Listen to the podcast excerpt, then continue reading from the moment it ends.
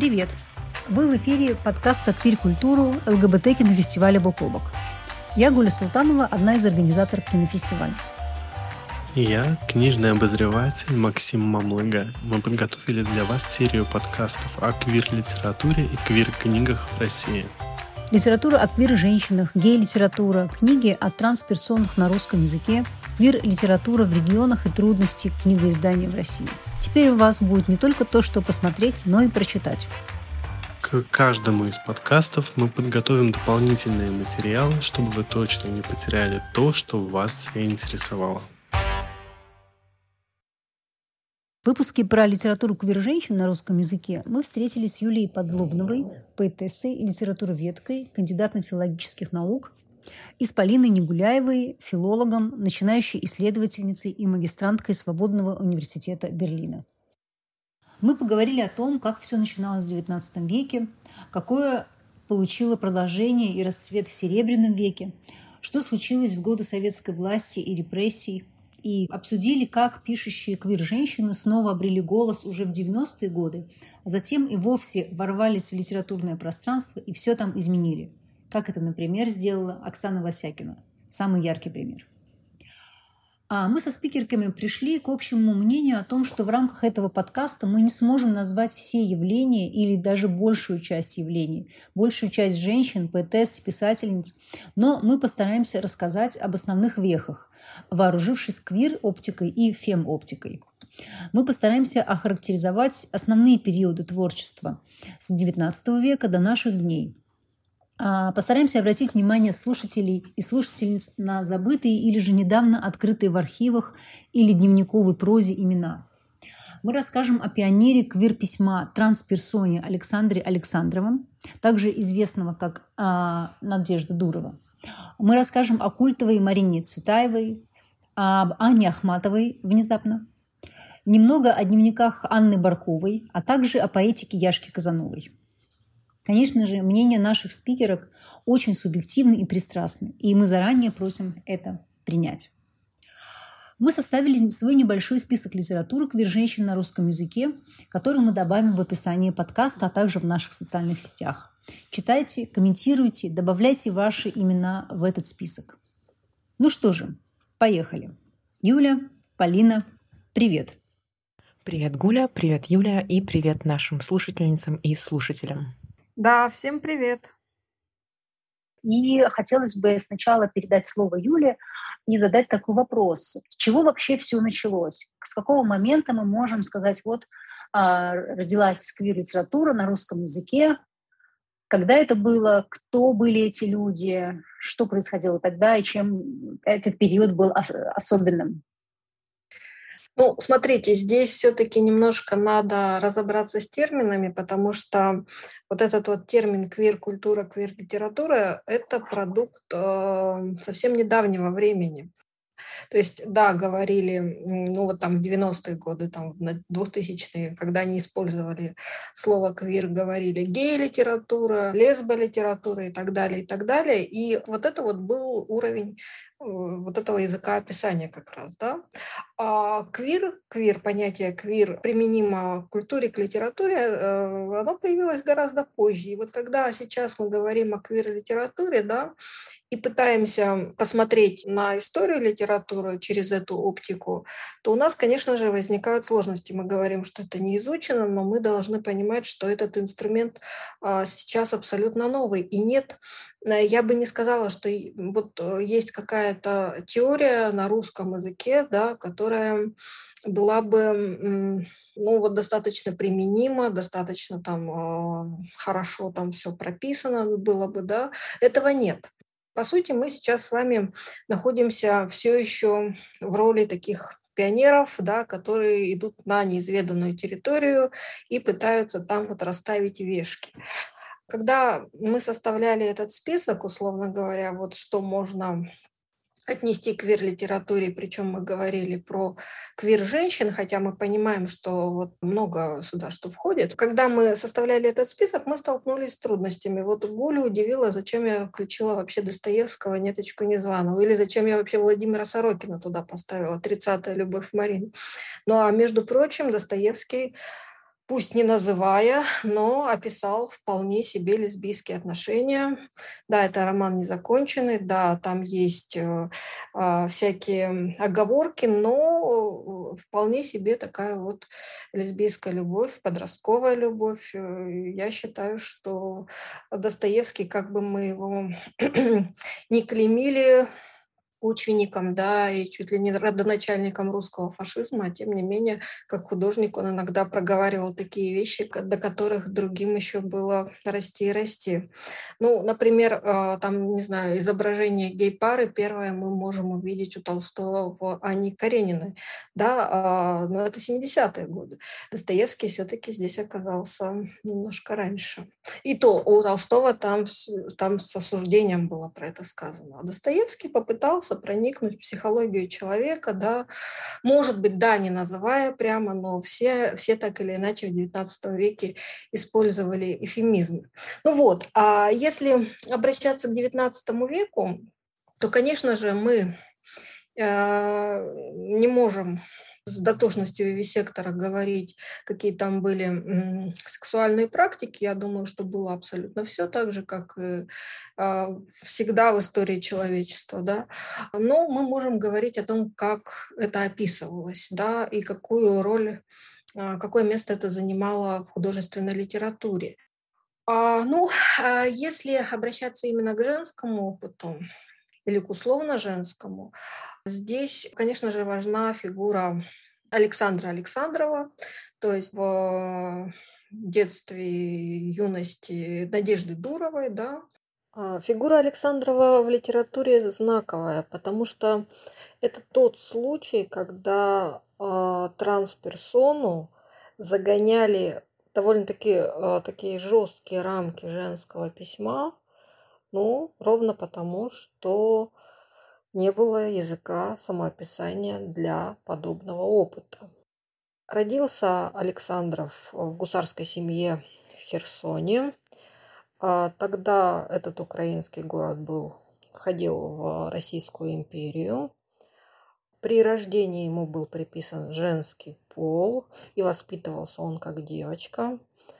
Затем семья перебралась в Вятскую губернию. Там Александрова выдали замуж. У них с мужем был ребенок, но понятно, что все это не делало его сколь-либо счастливым. А, и как только появилась возможность, он сбежал с гусарами, служил а, в Мариупольском полку.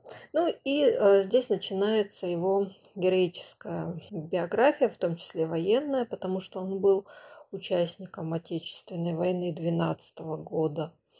При рождении он получил имя Надежды Дуровой, но, собственно, с этим именем он и фигурировал в литературе. Спасибо тебе, Юля, большое за рассказ про Александра Александрова. Было очень интересно. Ну что ж, давайте перейдем к Серебряному веку. Тут, конечно, важно понять, каковы были общественно-политические условия, во время которых писали квир-женщины. Какие темы стали основными для литературы Серебряного века и как тогда еще в условиях полуоткрытости или даже квазиоткрытости квир-женщины могли описывать свой опыт и свою жизнь? А, когда говорили про женщин, которые так или иначе отказывались от своих каких-то гендерных ролей и а, тех ролей социальных, которые навязывало им патриархальное общество, да, а в XIX веке здесь, понятно, выбор был не очень большой, несмотря на то, что было уже движение суфражисток, что были вот всякие эмансипаторные идеи, которые предлагали не только суфражистки, но и социалисты, например, да, и там а, антиклерикалы и так далее, и так далее, и так далее, но а, все-таки женщина была большей частью таком порабощенном положении, потому что общество патриархальное, потому что есть жесткая модель, ты должна выйти замуж, родить детей и э, стать хозяйкой дома, да, это твое, твое призвание. Ну, понятно, что в жизни не все э, женщины соглашались с тем, что им было уготовлено обществом. И тогда, тогда вот э, те, кто как бы шел по пути, например, Дуровой или э, пытался создать такие образы описывались с помощью такого классического языка, да, обраща, обращались к древнегреческой мифологии, говорили про амазонок. Воительниц, амазонок. И вот э, через вот, амазонку, да, не случайно там, это, это продлится там вплоть до конца 20 века, не случайно там у Цветаевой будет письмо к амазонке и так далее, и так далее. То есть вот этот образ, он станет ключевым. Недавно вышла книга Вероники Борисовны Зусевой-Оскан про женщин-воительниц а, в Серебряном веке. Я вот всячески рекомендую почитать, потому что там как раз этот образ Амазонки разобран со всех сторон. А что еще, помимо такого культового образа Амазонки, было характерным для этого периода? Любовь, э, пол, тогда не говорили гендер, тогда говорили пол, да, немножко другое, но тем не менее. А, а, дух, вот это вот все сводилось в некое, в некое единство, да, и шли поиски, поиски себя, поиски каких-то экзистенциальных, экзистенциальных оснований жизни и творчества, да, а, поиски духа, стро... не случайно там Мережковский Гиппиус, они строили церковь Третьего Завета, да, действительно вот э, э, стали более свободно смотреть на отношения и на то, как, как себя вот э, тот или иной, например, писатель, поэт, художник и так далее проявлял. А как выражались эти поиски языка другой любви или другого самоощущения в письме? или ровно наоборот? Каким образом писательницы зашифровывали свою квирность? Особенно в период десятых-двадцатых годов XX века с развитием новых, как бы мы сейчас сказали, гендерных свобод. Полина, как бы ты охарактеризовала это на примерах Марины Цветаевой и Анны Ахматовой? Да, действительно, я хочу начать с того тезиса, а, о котором уже Юля говорила, а, о том, что, с одной стороны, все э, резко становится более активным, вот этот поиск а, и, собственно, какой-то внутренний разговор в эпохе, но для нас, как, как бы реципиентов этой культуры сто лет спустя или там меньше, больше, сложность создает вот эта дистанция, а, дистанция, которая в первую очередь не позволяет нам до конца реконструировать те поиски, те вот эти пути поиска, а, которые имели место быть а, в это время. И в этом сложность и с рецепцией каких-то иконических фигур, то есть тех же Цветаевой и Ахматовой, а, с Цветаевой все немножко в этом смысле легче, потому что ее, как кажется, современное культурное интеллигентское такое квир-сообщество уже апроприировало как а, писательницу-лесбиянку. А, во всяком случае, к ней постоянно отсылают какие-то артефакты именно современной нам квир-культуры. Про Цветаеву, что интересно, лирический субъект, которым она создает во всем массиве своих текстов, это очень а, флюидный субъект. То есть его можно подключать к очень разным историям, которые мы, опять же, как реципиенты, сейчас можем рассказывать про Цветаеву. И, наверное, здесь стоит сделать такой комментарий в сторону, почему я подчеркиваю историю про рецепцию и про дистанцию, потому что, да, как уже мы обсудили в начале, а, действительно, тогда понятие квир-культуры не существовало, и оно а, развивается как бы сейчас, и мы включаем в него что-то, либо не включаем, но все равно осмысливаем все уже в такой синхронной перспективе, в перспективе того, что мы берем в наше время или не берем в наше время. Так вот, возвращаясь к сюжету Цветаевой, а, эта флюидность лирического субъекта, она очень продуктивна. Мы можем включать его в разные нарративы. То есть, с одной стороны, это а, выразительное обращение к сюжету женской любви, а, банально, да, начиная с цикла «Подруга», чтобы как-то не быть голословной, буквально одна цитата. «Под лаской плюшевого пледа вчерашний вызываю сон. Что это было? Чья победа? Кто побежден? Все передумываю снова, всем перемучиваюсь вновь, а в том, для чего не знаю слова, была любовь. То есть, а, да, у нас есть как бы такое достаточно эфемистичное а, описание ну, скорее всего, именно какого-то сексуального взаимодействия, и оно подключается к глобальному э, дискурсу о любви, о вот этом понятии романтического какого-то влечения, душевного влечения. И при этом весь вот этот цикл, он, если мы изымаем как бы стихотворение из цикла, а, его иногда вполне можно прочитать а, как просто любовное стихотворение в традиционной гетеронормативной модели. А, то есть а, нету зачастую каких-то явных таких вот внутренних маркеров, но внешний маркер а, в виде названия, в виде вот этой рамки цикла, а, он как бы смещает вот этот фокус восприятия и позволяет нам Цветаеву как бы, ну, то есть уже, уже даже на этом уровне есть вот такое вот постоянное переключение формы. А, на чьей стороне Цветаева все время непонятно, в каком она амплуа, а, догадаться очень сложно. Помимо а, этого выразительного сюжета про а, лесбийскую любовь, есть а, очень активная игра самой Цветаевой а, с такой мужественной или мужской саморепрезентацией, и в том числе с а, рыцарскими сюжетами, то есть вот эта вот идея служения рыцаря своей госпоже и э, примеривание Цветаевой на себя разных ролей, иногда скорее госпожи, иногда скорее э, рыцаря, скорее служащего, скорее находящегося э, у ног, но э, иногда и равного, как в частности в стихотворении «Клинок», между нами клинок острый, присягнувший и в мыслях класть, но бывают страстные сестры, но бывает братская страсть.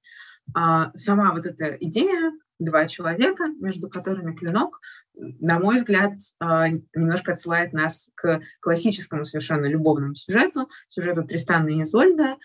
И здесь а, в рамках этого стихотворения позволяет немножко поиграть с понятиями, то есть поиграть с тем, кто а, какое традиционное положение занимает, потому что понятно, что когда а, идет поиск нового языка, он начинает, мы как бы отталкиваемся в первую очередь от старого языка, а, от понятных каких-то моделей, ну, в данном случае от моделей гетеронормативных.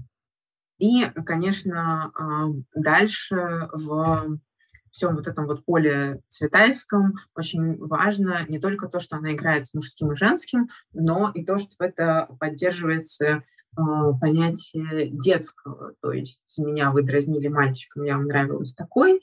Э, или на история про, про Кая тоже в одном из стихотворений из цикла э, «Подруга».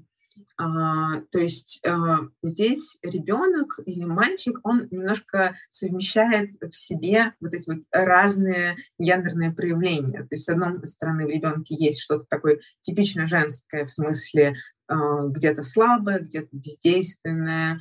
Ну, то есть с точки зрения, опять же, традиционной риторики. С другой стороны, вот в этом спартанском мальчике, о котором размышляет Цветаева, а, да, что за ним стоит? За ним стоит Спарта, за ним стоит, традиция а, силы, а, традиция власти, традиция авторитета. То есть вот в этом образе ребенка как бы можно совместить эти разные амплуа и ну, таким образом, как бы косвенно, отталкиваясь от старых традиционных моделей, нащупать некий третий гендер как бы вот, вот вне этой гендерной системы, а, грубо говоря. То есть а, ребенок становится новым способом гендерного выражения, который может в том числе перемещаться между а, разными вариациями. Да, значит, самый известный, наверное, цветаевский сюжет и самый, опять же, апроприированный цветаевский сюжет – это повесть о Сонечке, которую принято воспринимать как такой, можно сказать, наверное, памятник отношений любви а, Цветаевой и Барнок. Но чем интересен этот текст, на мой взгляд, это тем, что он э, тоже такой по-своему игровой. То есть он, с одной стороны, действительно достаточно открыто обсуждает любовь женщины к женщине, и при этом с определенной аккуратностью. То есть мы не встретим там а, каких-то очень явных, очень каких-то телесных описаний, да, то есть он такой больше именно текст про тягу души к душе. А, то есть то, о чем сама Цветаева пишет в уже упомянутом письме к Амазонке, то тяга женщины к женщине — это в первую очередь такое бесконечное стремление души, и это большое поражение женщины, если она себе позволяет как бы, пойти за своей душой. Но слово «душа» здесь а, становится главным. А, в этом смысле можно подключиться к тому, что, что Юлия уже сказала про а, поиски, про то, что это не просто а, история про сексуальность, это про личный поиск. Потому что для меня «Повесть в Сонечке» — это в первую очередь э, глобальный, масштабный текст о любви ко всему, ко всем и всех ко всему. То есть такой мир абсолютно пронизанный любовью. И тем не менее, там а, рядом с вот этим сюжетом а, о любви двух женщин и о таком каком-то почти семейном восприятии друг друга а, и так далее, а, появляется а, и любовь к а, различным знакомым мальчикам, мужчинам, матросам, не знаю, и так далее. И а, более того, эти понятия, эти категории, точнее, а, соединяются. А, опять же, просто доверю Цветаевой самой здесь сказать, а, мне пришлось любить Юрия плюс Веру. Этим Юрия как бы рассеивая, а на самом деле усиливая, сосредотачивая. Ибо все, чего нет в брате, мы находим в сестре. И все, чего нет в сестре, мы находим в брате. Мне досталась на долю ужасно полная, невыносимо полная любовь. А, то есть в конкретно этом эпизоде а, все это любовное переживание, оно как бы тоже а, раскладывается на две половинки. Брат и сестра, женщина и мужчина. Кто-то один не может дать тебе полного опыта переживания. И это как раз и выводит для нас, как для современных читателей, возможность читать Цветаеву как скорее не просто Э, женщину-лесбиянку, женщину, которая рассказывает о любви к женщинам, а, но и а, как а, женщину бисексуальную, и включать ее именно как автора, который нам в исторической перспективе помогает обеспечить бисексуальную видимость. А, что касается Ахматовой, с ней тоже почти детективная, на мой взгляд, история а, о э, романах и не романах. Здесь я, пожалуй, просто отошлю к статьям Жалковского.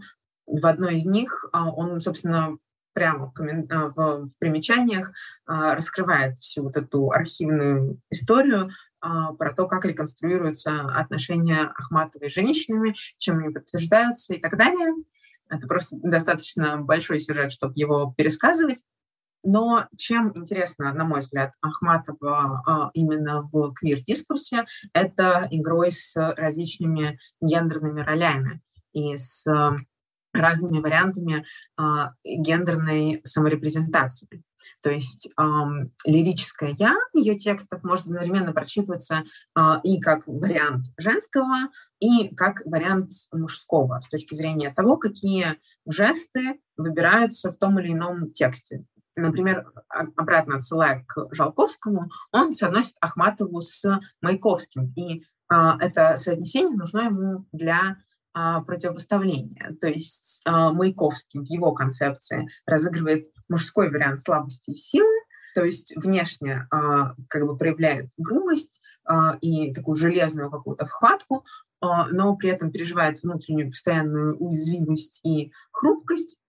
А, Ахматова, наоборот, проявляет а, женский вариант вот этой вот дихотомии между силой и слабостью. То есть она а, внешне такая очень женская женщина, женственная женщина, но с внутренним крепким железным стержнем, который ее фактически почти в памятник и превращает.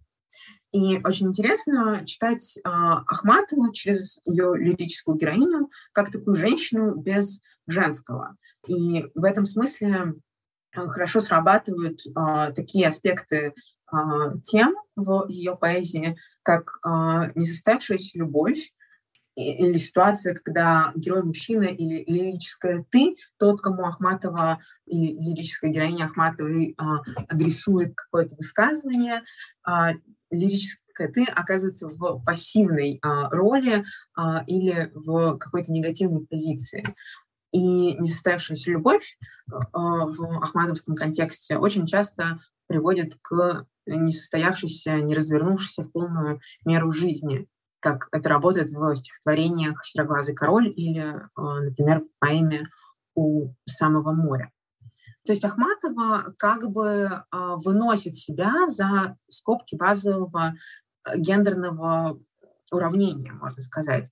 То есть она берет типичные черты образа желанной женщины и принимает такую достаточно манерную, может быть, в чем-то нарциссичную э, позу, но именно вот эта поза, э, именно эта претензия на слабость обеспечивает ее силой, дает ей возможность доминирования, возможно, дает ей возможность э, такого сильного высказывания в, в противовес э, властным высказываниям, да, и поэтому дальше из этого уже растут другие темы, то есть тема исторической борьбы, тема страдания за свой народ, ощущение вот этого вот представительства масс, которые за ней стоят, там, матерей, просто людей, граждан и так далее.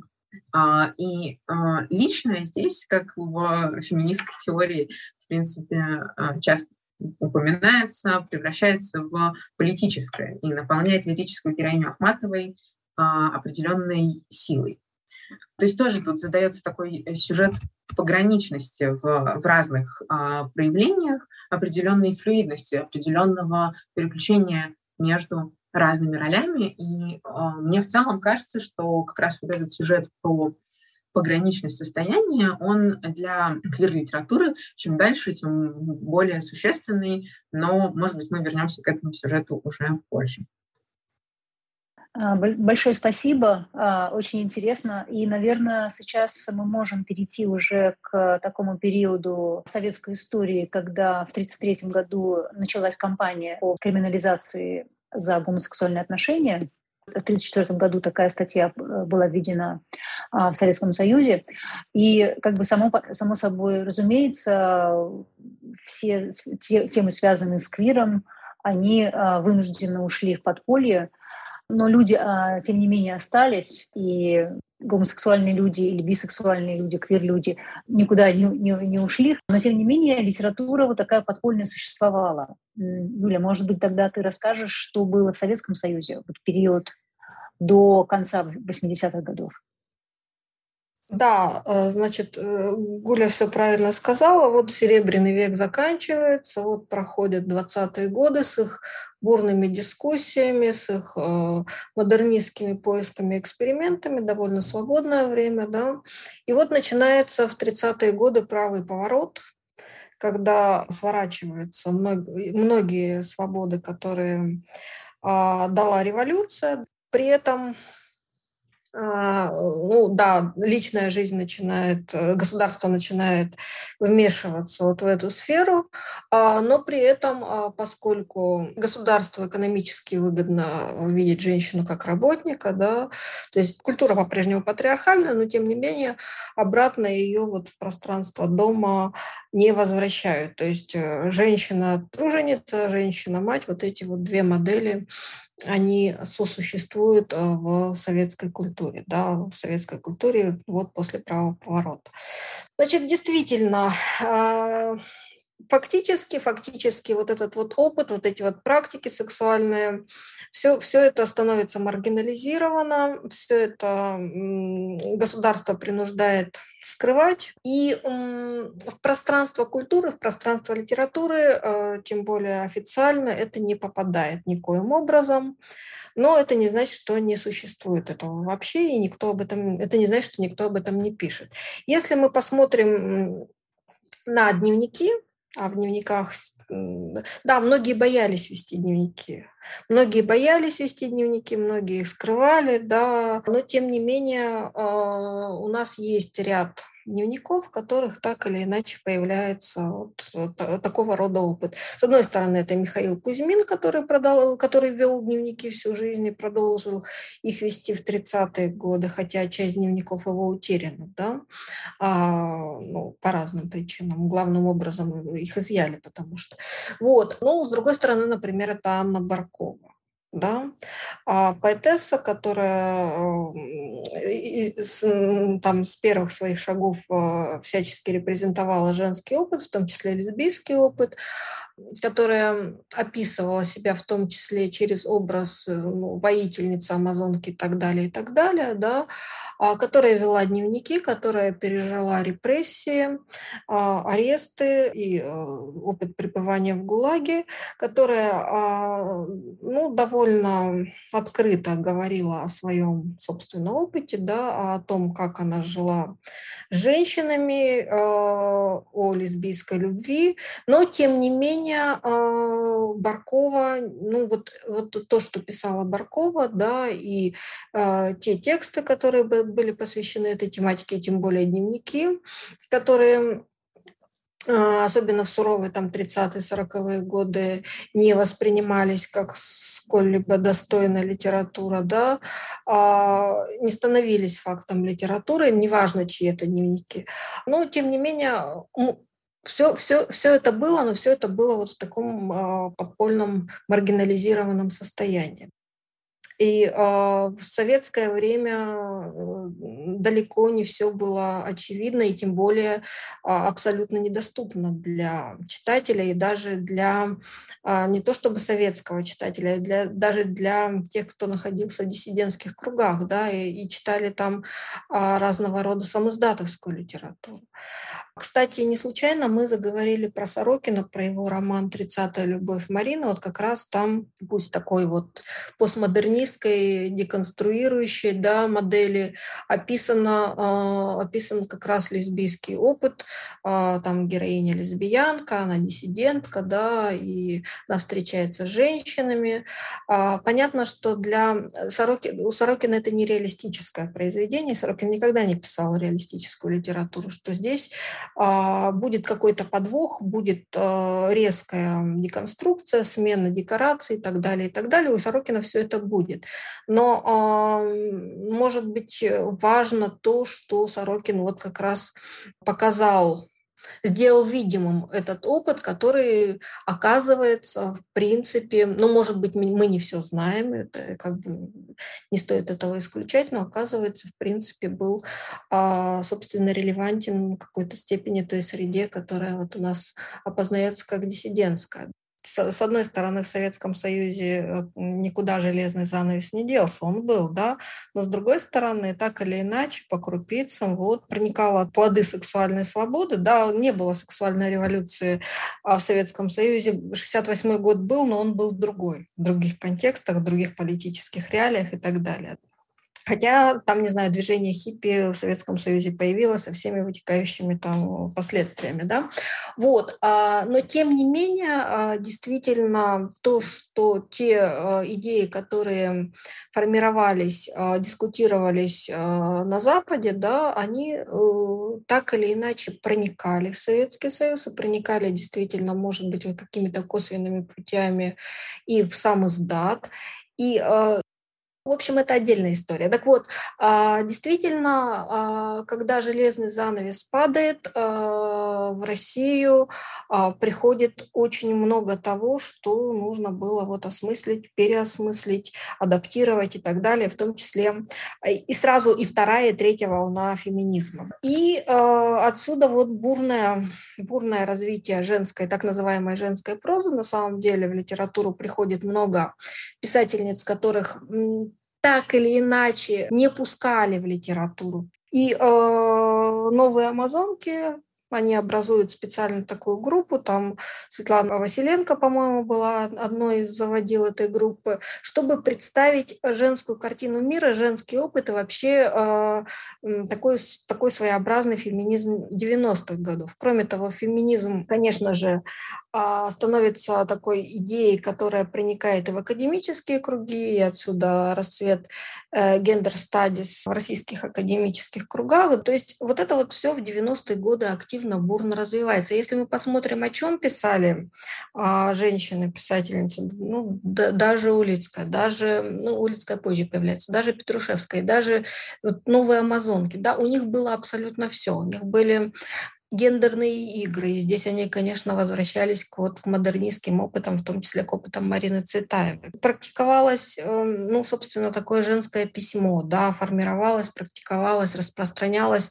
А, была представлена женская телесность всячески, да, в этой прозе и так далее. Но при этом, при этом а, мы не можем говорить, что то в 90-е годы а, в пространстве литературы, которая теперь вот, э, которая вышла из э, подполья, вышла из андеграунда, да, а, лесбийские отношения или квир-отношения занимают, или вообще эта тематика занимает сколь-либо важное место, нет.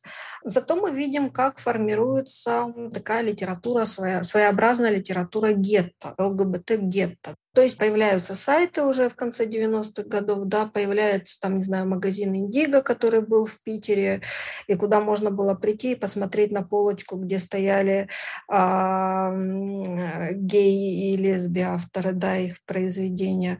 А, но а, может быть, даже это продавалось в книжных магазинах, но это надо было искать. То есть э, э такое, такое квиргетто, оно в это время очень активно формируется. И э, вот все эти авторы, включая Дебрянскую, включая, там, не знаю, Маргариту Духанину, с которой я была знакома по переписке, там, не знаю, Маргариту Шарапову, позже появляются там Маргарита Меклина, Лида Юсупова, да, э, все те, кто пишут, э, ну, собственно, уже открыто пишут про какие-то, а, в том числе там есть автобиографическая проза, автофикшн, вот это вот все.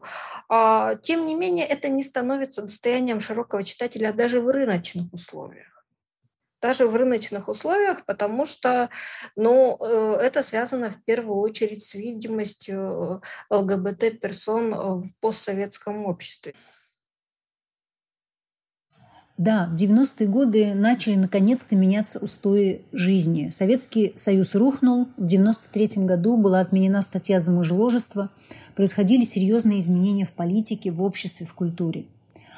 Это было время, когда поп-культура, рок-музыка, кино абсолютно без цензуры и запретов сверху действительно начали отражать запросы людей. Мы помним неслыханную открытость.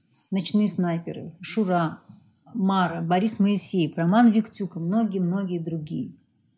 Полина, тебе интересно творчество Яшки Казановой. Скажи, вот э, как вот это вот буйство квира а, в 90-х годах в поп-культуре отразилось на поэзии Яшки? От поп-культуры действительно удобно переходить э, к Яшке Казановой, э, в том числе потому, что э, некоторые песни ночных снайперов как раз это стихи Яшки, положенные на музыку. Э, и да, конечно, в, эту, в это время достаточно много разных фигур, о ком можно говорить. Почему мне хотелось поговорить о Яшке? А, потому что есть какое-то такое именно личное сентиментальное значение в этой фигуре для меня.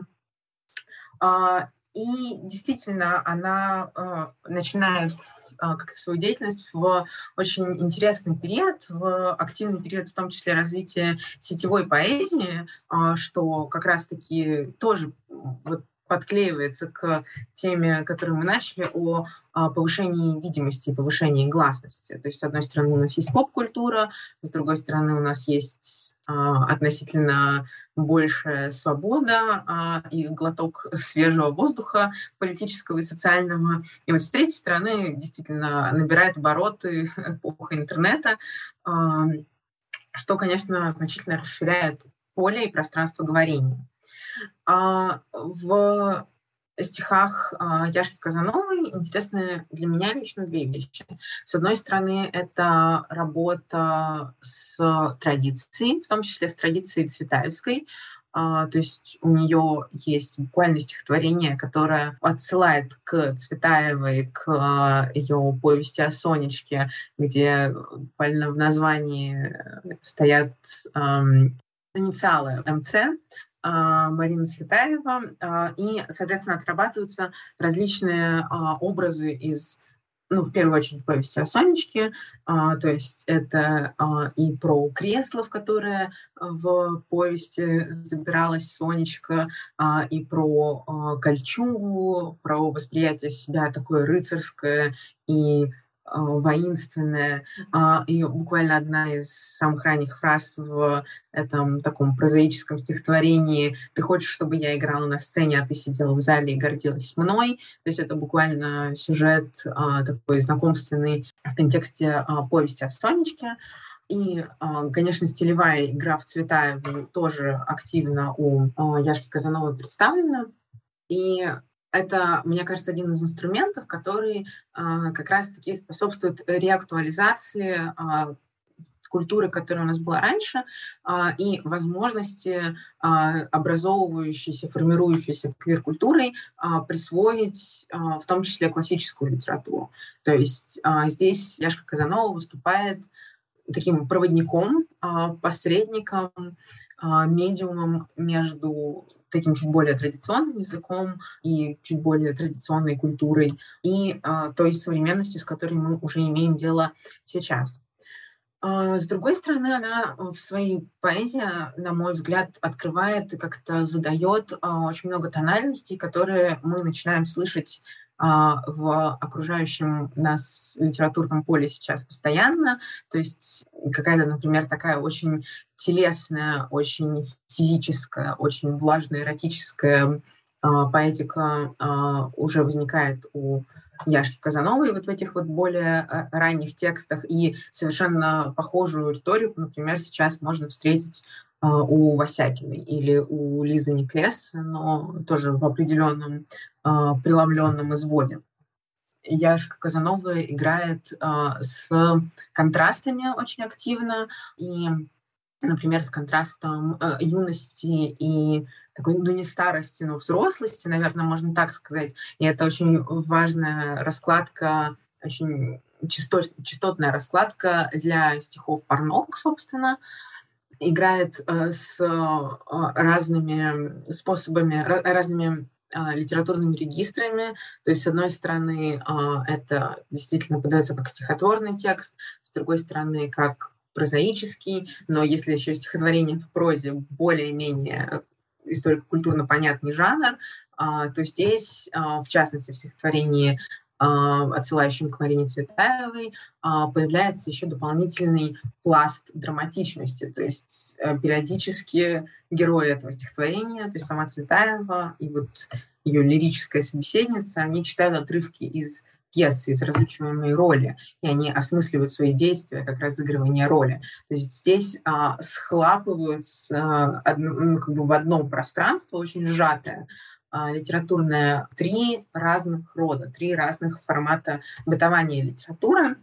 И очень большого внимания требует читателя, очень большого приключения и действительно такой а, ну, как бы квирности не только как э, сексуальной ориентации или гендерной идентичности, и так далее, но и а, квирности как понимание, что мир постоянно меняется, мир постоянно переключается. И, наверное, последняя черта, о которой мне хотелось поговорить в связи с Яшкой Казановой, это история про такую флюидность лирического «я», про которую я уже тоже упоминала в связи с а, Цветаевой.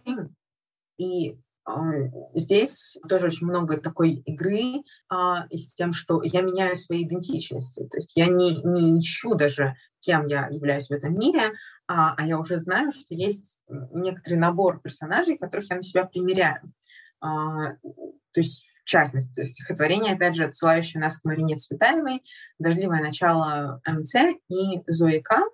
задают какую-то гипотезу о том, что у нас вторая героиня — а, лирическое «я» — это, собственно, Зоя К., а, которая потом дальше вдруг в тексте становится Юленькой, а потом она становится героиней еще пьесы, которая на все это наслаивается, а, и ну, как бы ее при этом отчасти есть основания для того, чтобы ее соединять или, во всяком случае, рифмовать с авторским «я». То есть происходит постоянная перемена а, идентичности. Мне кажется, это тоже такая важная а, установка для а, ну, такой относительно современной квир-поэзии и прозы. А что происходит потом, в 2000-е годы, когда эмансипация набирает обороты? Какие в это время появляются интересные квир-авторки?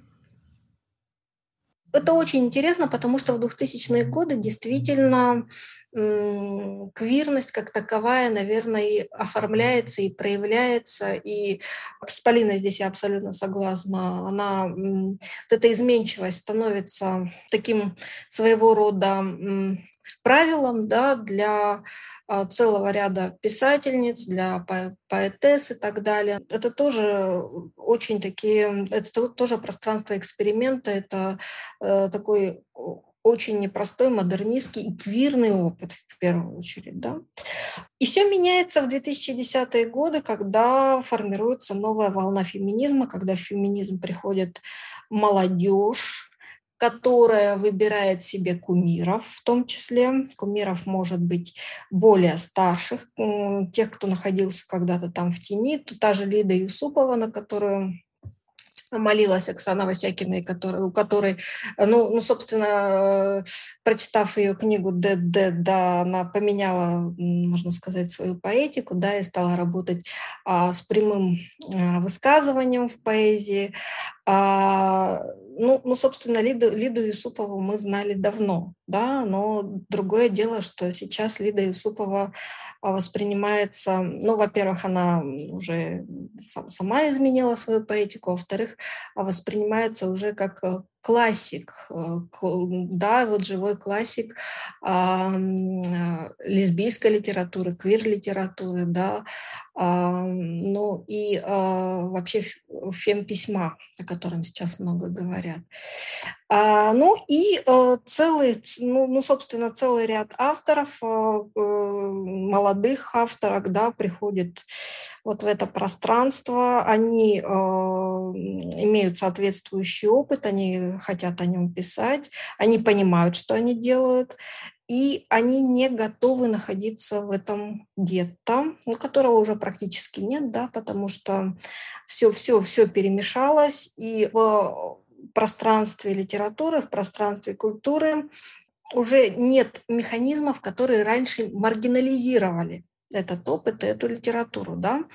Да, с одной стороны, есть вот эти вот запретительные законы, но с другой стороны, с другой стороны, общество стало более, более таким свободным, эмансипированным, и э, то, что э, раньше там даже в 90-е годы стигматизировалось, в обществе уже очень по-разному, очень полярно к этому относятся. Да?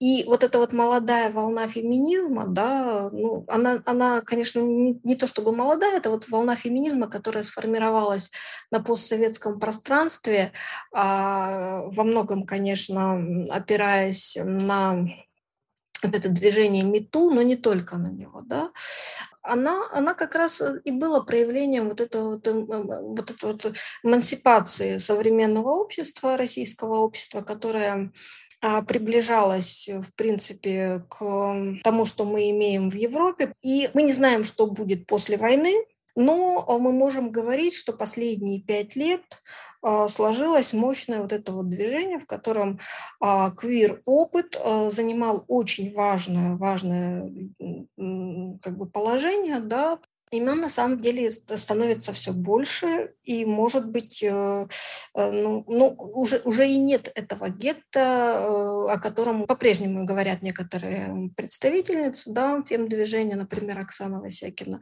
Но, тем не менее, его фактически нет. Его фактически нет. С одной стороны, да, есть там, не знаю, круг F-письма, есть прекрасные поэтессы, там, не знаю, Галина Рымбо, а, Настя Денисова, которая, кстати, еще в 2000-е годы а, была была составительницей антологий э, лесбийской поэзии. Да, есть Екатерина Симонова, которую мы тоже знаем с начала 2000-х годов, с ее сборника 2004 года «Быть мальчиком». Да. И есть совсем молодые авторки. И Лиза Неклеса здесь не случайно появляется, и Лолита Агамалова, и Оксана Васякина, ну и многие другие. Да. И личное действительно в их случае становится политическим. А, действительно, для них важно, чтобы их опыт был видимым, для них важно, что для них важна, как правило, фигура другого и вообще вот это вот отношение к другому. Вот эта вот э, волна феминизма, новая волна феминизма, она смыкается, э, она идет не только под знаком квир-феминизма, но она идет под знаком деколониальности.